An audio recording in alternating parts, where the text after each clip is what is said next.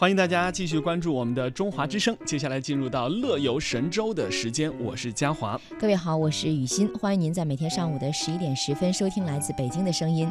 在旅行当中呢，我们可能见过形形色色的爱好摄影的朋友。嗯，你见过绕着地球追星的专职星空摄影师吗？哦，这两天其实这个天文景观也让很多摄影师非常的忙碌哈。大家也在网络当中可以看到很多精彩的日食的照片。而我们在开场话题当中要锁定定的是八月十二号的晚上，这是一年里头最普通的一天。可是，一群来自中国的成都人驱车数百公里，只为一场浪漫的邂逅。在这天晚上的北半球三大流星雨之一的英仙座流星雨现身了。夜深人静，黑丝绒般的天空当中，一颗颗幽亮的星星镶嵌其中。不经意间呢，一颗颗星星调皮的。蹦出来，然后留下一条长长的尾巴，咔嚓一声，这唯美的一幕被相机捕捉。追星族成员之一阿武说：“能拍到好的照片，跑再远，等再久，也都是值得的。”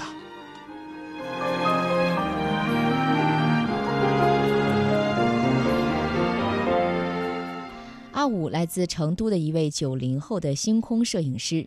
三年前，他辞去工作，绕着地球追星。其实，在成都，这样的疯狂追星族还真的不少。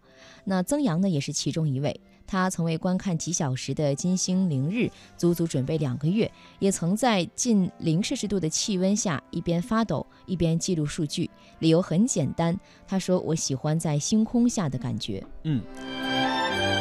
再来说说阿五和妻子文杰。今年八月十一号呢，他们驱车五百多公里，从成都到九曲黄河第一湾啊，就是为了这样一场浪漫的邂逅。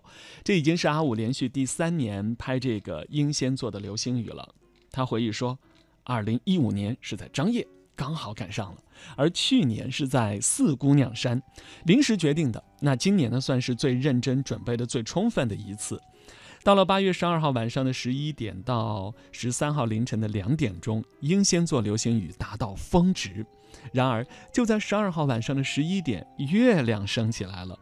原本寂静的天空突然亮起了一盏瓦数极高的探照灯嘛，所以星星们就害羞地躲了起来。因为月亮的插足，观星的效果是大打折扣。经过调整曝光，宁静的河水还有曲曲折折蜿蜒至远方的啊这样的景象。而在天空当中呢，一颗颗流星划过，留下长长的尾巴。他说，五个半小时的等待也算没有白费。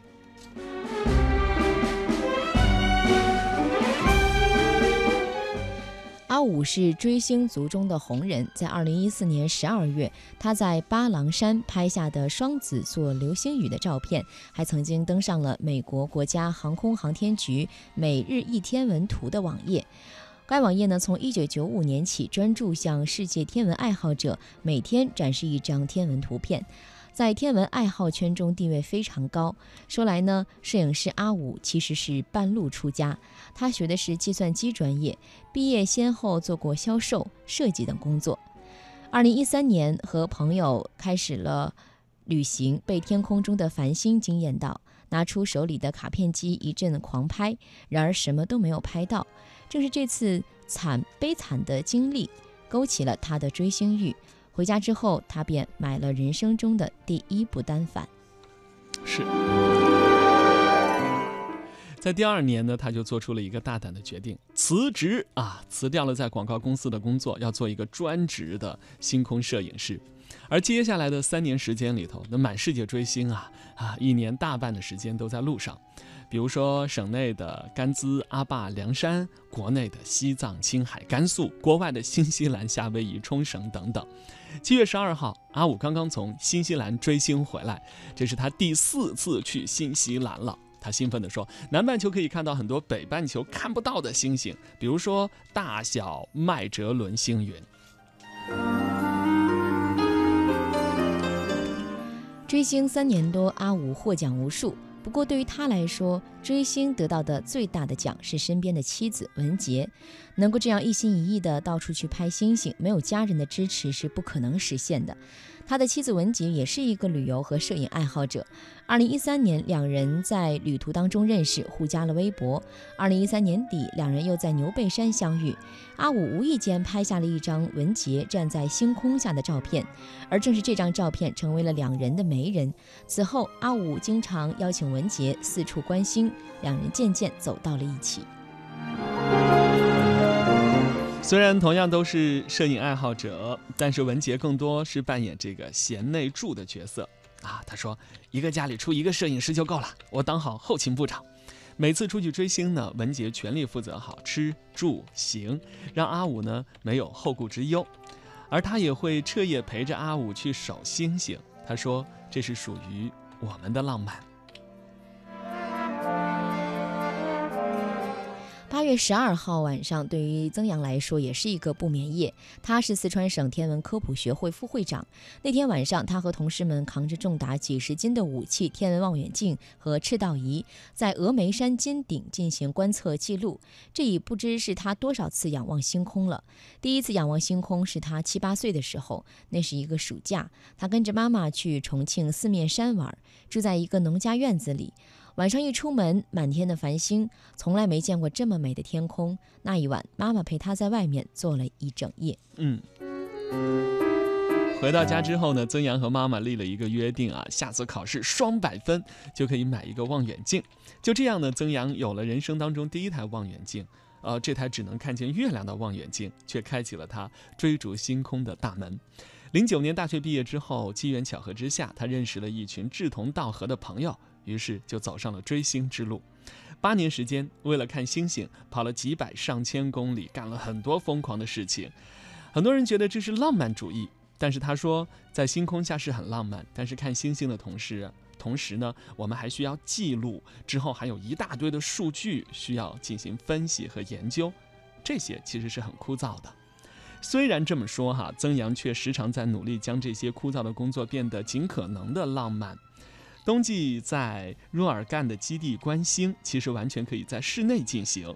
然而他非要将电脑搬到室外，室外的温度接近零度，裹着被子哆哆嗦嗦的，操作电脑的手也被冻僵了。但是他说：“我喜欢在星空下的这种感觉。”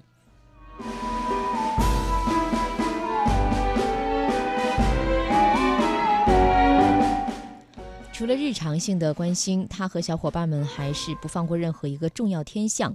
二零一二年六月六号，天空上演金星凌日，人们在地球上看见金星像一个小黑点。如果错过了这次，想要再看到的话，要等到二零二一七年。那既然这种一生难遇的天象被我们遇到了，就不能错过。为了这一生一次的短短几小时的观测，他和小伙伴一行十三人在两个月前就开始准备。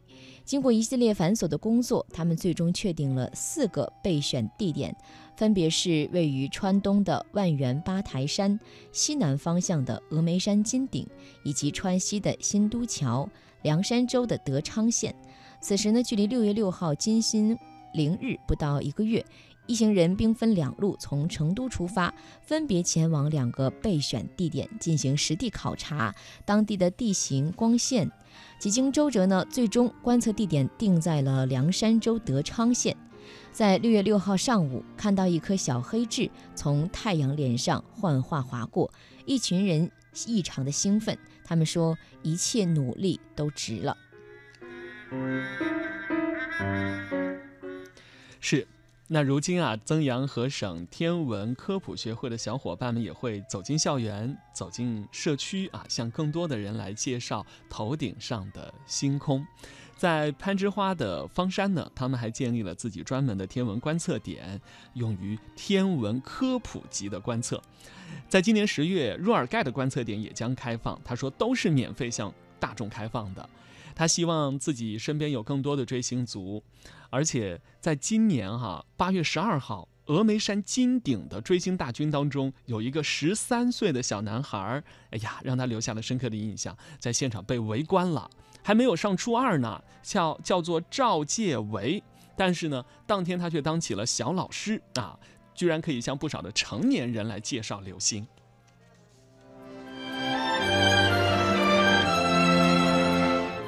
五年前，赵继伟在一次讲座中认识了曾阳，从此开始追星之路。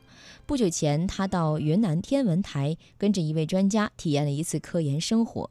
回来后，他告诉曾阳：“这就是我想要的生活。”听到这句话，曾阳愣了两秒。对他来说，这或许就是继续追星、继续科普的最大的意义和动力。这就是我们今天在开场跟大家分享的特别的追星的人生哈，当然也是一次又一次非常特别的旅行。你有没有过同样追星的经历呢？休息一下，音乐之后呢，继续我们今天的乐游神州。